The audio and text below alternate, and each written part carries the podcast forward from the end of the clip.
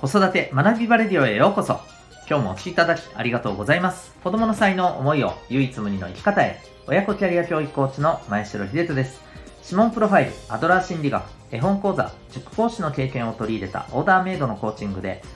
お子さんが自分で考え、答えを見つける、そんな力を育むサポートをしております。このチャンネルでは、共働き、子育て世代の方を応援したい、そんな思いで子育て、キャリア、コミュニケーションに役立つ情報やメッセージを毎日配信しております。今日は第418回です。人間関係で最も注意すべき距離感。そんなテーマでお送りしていきたいと思います。また、この放送では、演劇は生きる力、子供のためのドラマスクール沖縄を応援しております。それでは、えー、今日はですね、人間関係の距離感、そんな話をしていきたいと思います。えっとですね、これ、まあ、全く、あの、距離感とちょっと違う、えー、話からちょっと始まって恐縮なんですけど、この間ですね、えゲームのことで、ちょっと、ぎょっとする、まあ、そんな、こう、場面があったんですね。何かというと、子供がやっているゲームで、あの、まあ、みんな、皆さんもね、よくご存知のゲームなんですけど、集まれ動物の森ってあるじゃないですか。まあ、プレイしてる方はですね、おそらく、あの、もう、ね、いろいろ、あの、詳しくご存知だと思うんですけども、私はある程度知ってる程度で、自分自身がプレイしてるわけではないので、まあ、細かいことはよう知らないんですけどね。で、まあ、何かというとですね、追い出すみたいな話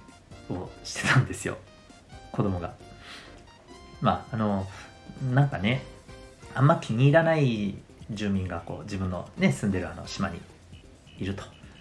で、えー、まああのこうやって追い出したみたいな 話をしてるんですね。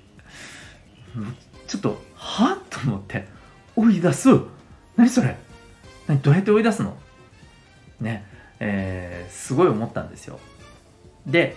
まあ聞いてるとですねどうも要領を得なかったというか僕が理解できなかったんでなんか追い出すって僕はもう本当にね、なんか、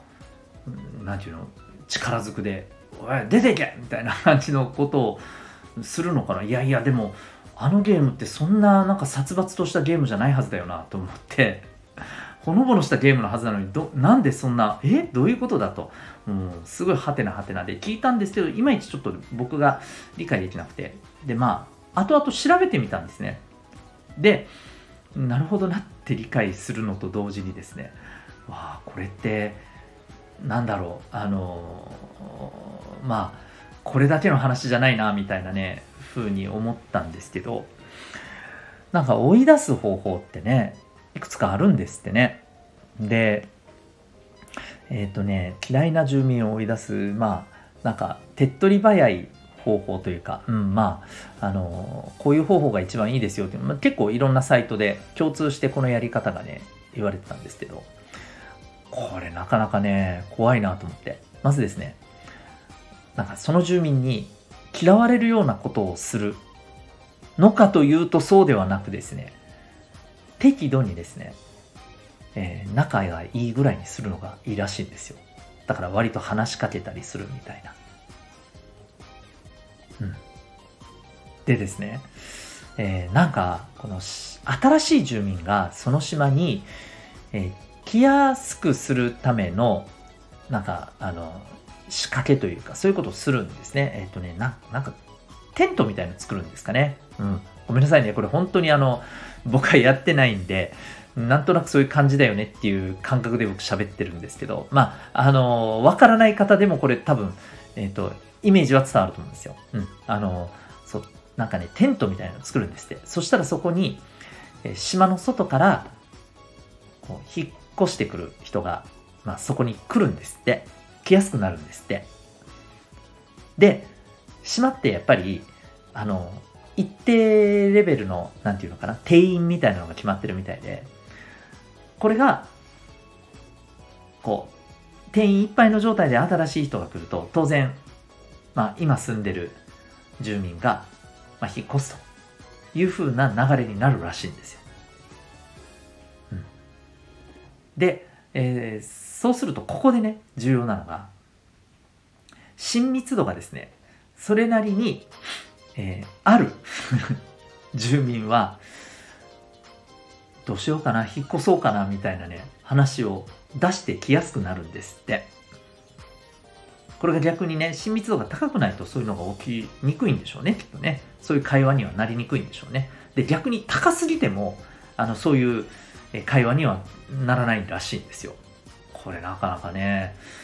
なかなか、へえ、怖いなと思ったんですけど、だ適度なね、ぐらいの感じの、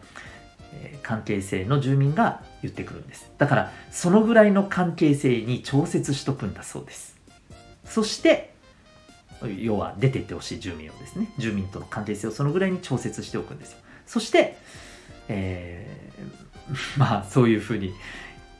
越したいなみたいな話が出てきたら、これ、どういう返事をするかは、あの、こう選択できるんですけど、うん、なんで行ったらいいじゃんみたいな、うん、なんかあの頑張ってねみたいな なんかそんな風にあに答えると出ていくみたいなんです逆にこう行かないでって言ったらまたね引き止めることになるらしいんですけどそうやってね追い出すんだそうですなんか力ずくじゃないですけどすごく怖くないですか？僕これを見てすごくね、あの、本当に、なんかね、寒気がしましたよ。あの、何これって。でも、これって、なんか、適度な人間関係ぐらいの距離感ぐらいな人って、やっぱり、怖、怖いというとちょっとあれですけど、こっちは割と仲がいいって思っちゃったりしがちじゃないですか。それなりに人間関係があって、それなりの距離感だと。あの、それなりの距離感だと、なんていうのかな。お互いの相手に対する距離感を読み間違いやすいんですよね。うん。だから、なんかちょっとこう、こっちは仲がいいぐらいな感じで思ってたら、意外とあっちからは、うん、そうでもなかったんだな、みたいなことが、ふとした時に分かったりして、なんかすごく傷ついたりとかね。うん。あ、なんか、すごく自分に親切にしてくれると思ったら、なんかいざっていう時は助けてくれないな、みたいなね。うん。そんな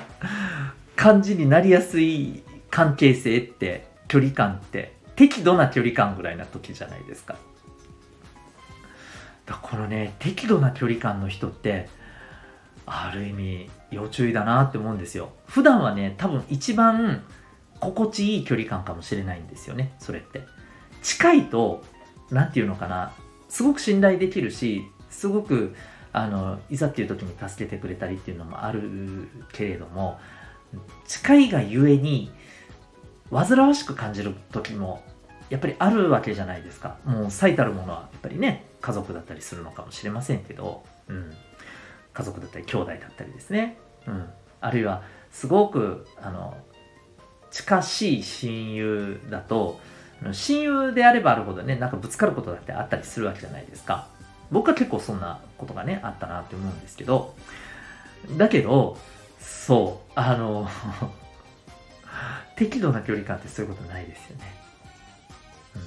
だけど、何かの時に、あ、そうだったんだって傷ついちゃうのも適度な距離感の人間関係から生じることって、やっぱりある気がするんですよね。うんま、逆にもう距離感がそもそも遠い方は、ね、なんか、そもそもそんなこと起きないわけですけど。うん。なのでね、なんか、あの、何気なしにこの、あつ森の、えー、気になるキーワードから調べていったらですね、うん、あ、距離感って、本当注意しないとなっていう、あの、適度な距離感の人間関係がダメっていうことを言いたいわけじゃないですよ、くれぐれもね。ただ、あの、距離感を勘違いしたらいけないなと。お互いの距離感の感覚ずれてたりした時にこれちょっと注意だななんてね、思ったりしたわけでございます。で、まあこれはあの、大人もそうですけど、子供たちなんか特にこれ起きがちじゃないかと思うんですよね。だって、相手との距離感を測るなんて、まだまだね、そんなのって難しいじゃないですか。むしろ、そういうことがなかなか未熟で、そんな中でまあ傷ついて、傷つきながら、ね、あの学んでいくっていうことでもあるわけなんですけど、だからまあそういう意味では避けて通れない道だとは思うんですよね。うん。ただ、まあ、そんな時にね、なんか傷ついた時に、やっぱりこういうことを伝えるのってすごく大事じゃないかなと思うんですよね。うん。まあでもなんか、ちょっと今話してて思ったんですけど、むしろ、あつ森世代の子たちって、この感覚実はすごい私たちより分かってたりして。なんてちょっとね、怖いですね。もし分かってたらね。私たちよりなんかすごいドライなね。あの、ある意味頼もしいけど、ある意味怖いみたいなね。まあそんなお子さんもいらっしゃるかもしれません。はい。まあ、そんなわけでですね、あの、もう何、何をどう、どこに着地させたらいいものかわかんないんですけども、私としてはですね、今日あのお伝えしたいのは、まあ、適度な距離感の人間関係って、やっぱりそういう意味で注意しないといけないなぁと、距離感を間違えちゃいけないなぁと、勘違いしちゃいけないなぁと、まあ、そんなことを改めて思った、えー、ことのシェアでございました。ということで、えー、今日はですね、はい、えー、人間関係で最も注意するべき、えー、距離感、そんなテーマでお送りいたしました。最後までお聴きいただきありがとうございました。あ、最後に一点お知らせをさせてください。えー、私も子育て中のですね、パパの一人ですけれども、えー、一生懸命頑張ってるパパさんとですね、共に学び、交流できたら、そんな思いで、えー、作ったオンラインのコミュニティ、えー、オンラインサロンがあります。それが、ともいくパパの学び場という、えー、オンラインサロンでございます。えー、忙しいお父さんがですね、忙しいながら、えー、そんな中でスマホで聞いて学べる学びの時間をご提供させていただいたり、あるいは、えー、月1回からのですね、交流の場があったり、また、ご希望された方にはですね、個別で、えご相談事とかですね、はい、お話を聞くという個別セッションの時間も、はい、ご提供させていただいております。そんな、えー、パパさんを応援するオンラインサロンでございます。興味がある方は、ウェブサイトへのリンクありますので、ご覧になってみてください。それでは改めて最後までお聴きいただきありがとうございました。また次回の放送でお会いいたしましょう。学び大きい一日を